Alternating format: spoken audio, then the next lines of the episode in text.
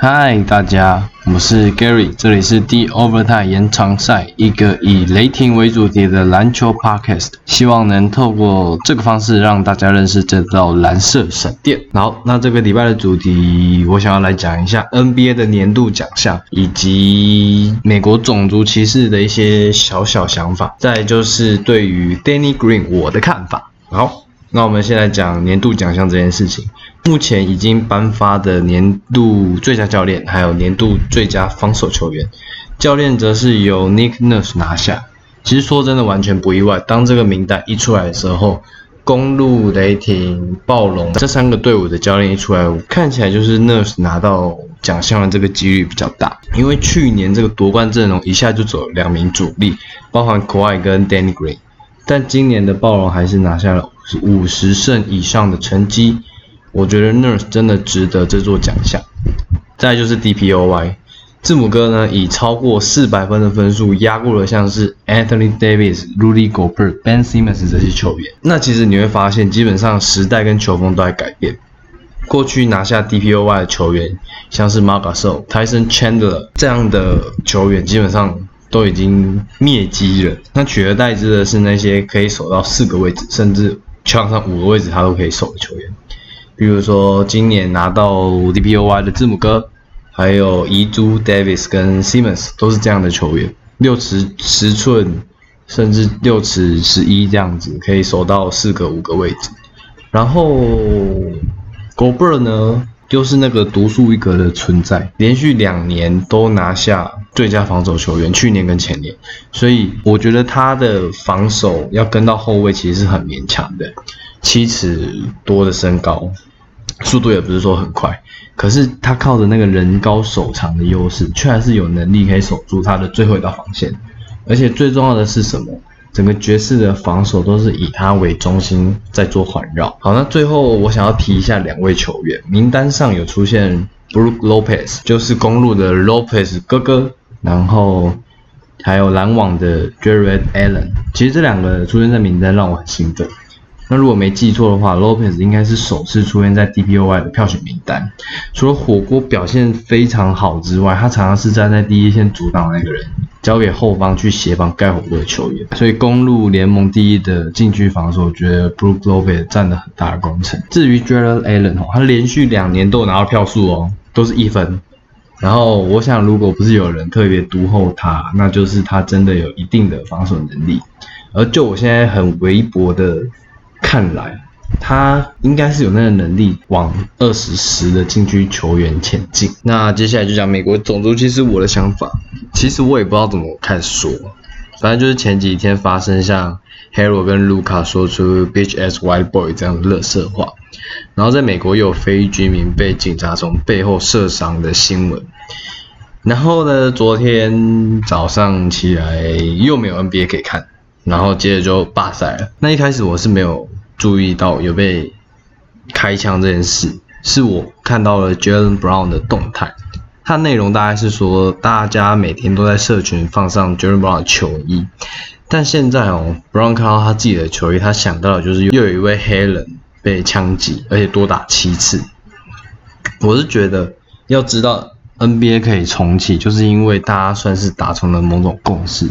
利用球衣背后的标语，甚至是球场前单膝下跪的这个行为，来维持住这个议题的讨论度，避免 NBA 球赛模糊焦点。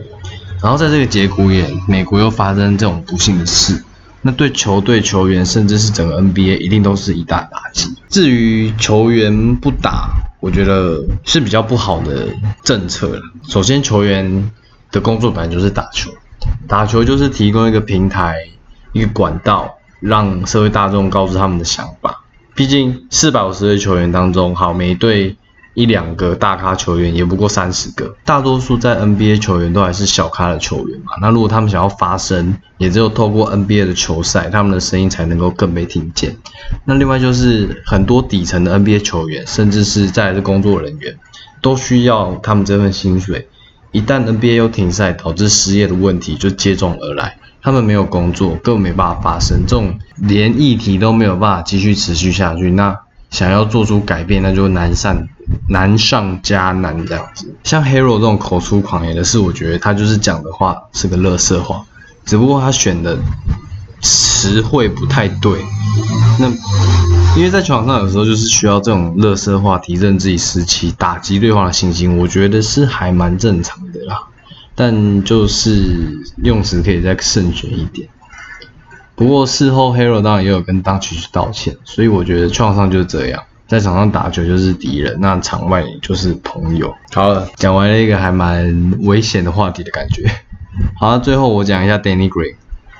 Danny Green 我非常爱他，每次我要跟朋友介绍说这位球员的时候，我都说，哎，你知道他养什么动物吗？他养蛇，家里养蟒蛇。可能我朋友会讲无聊，不过我觉得超有趣。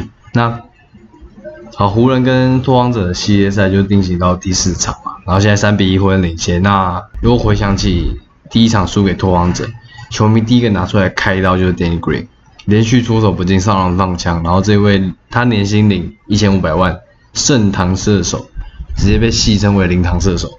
我我觉得那个球迷想到这个词超有趣的，很有想象力。那当然，球迷的批评是一定会有，不过我觉得批评完后就是看一下后面几场有没有回稳的。那 Green 在接下来的三场表现其实都还不错，第三、第四场的三分命中率其实有回稳。那第二场虽然命中率还是低迷，但防守端还是完成了四次的超级。毕竟你谈到三 D 球员，你一定会想到 Danny Green 嘛。他在马刺的时候就是又准又会防守。就算他本季低迷，我觉得他生涯一直都不错的那个三分球命中率，就一定会让防守者不敢放。他在那就是有机会投进三分。再就是我觉得 Green 的鲜明的防守能力，他已经连续八年都在。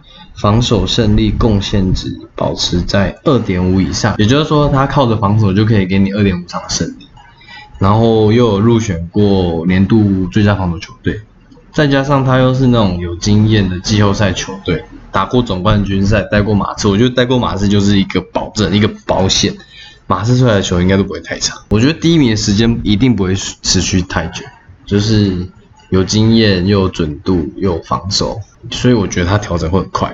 所以湖人迷不要失望，给他一点信心。好了，那以上就是今天的延长赛。如果你喜欢我的内容的话，拜托订阅我的频道，然后给我五颗星。那欢迎下一次再跟我一起进行延长赛哦。我是 Gary，下次见，拜拜。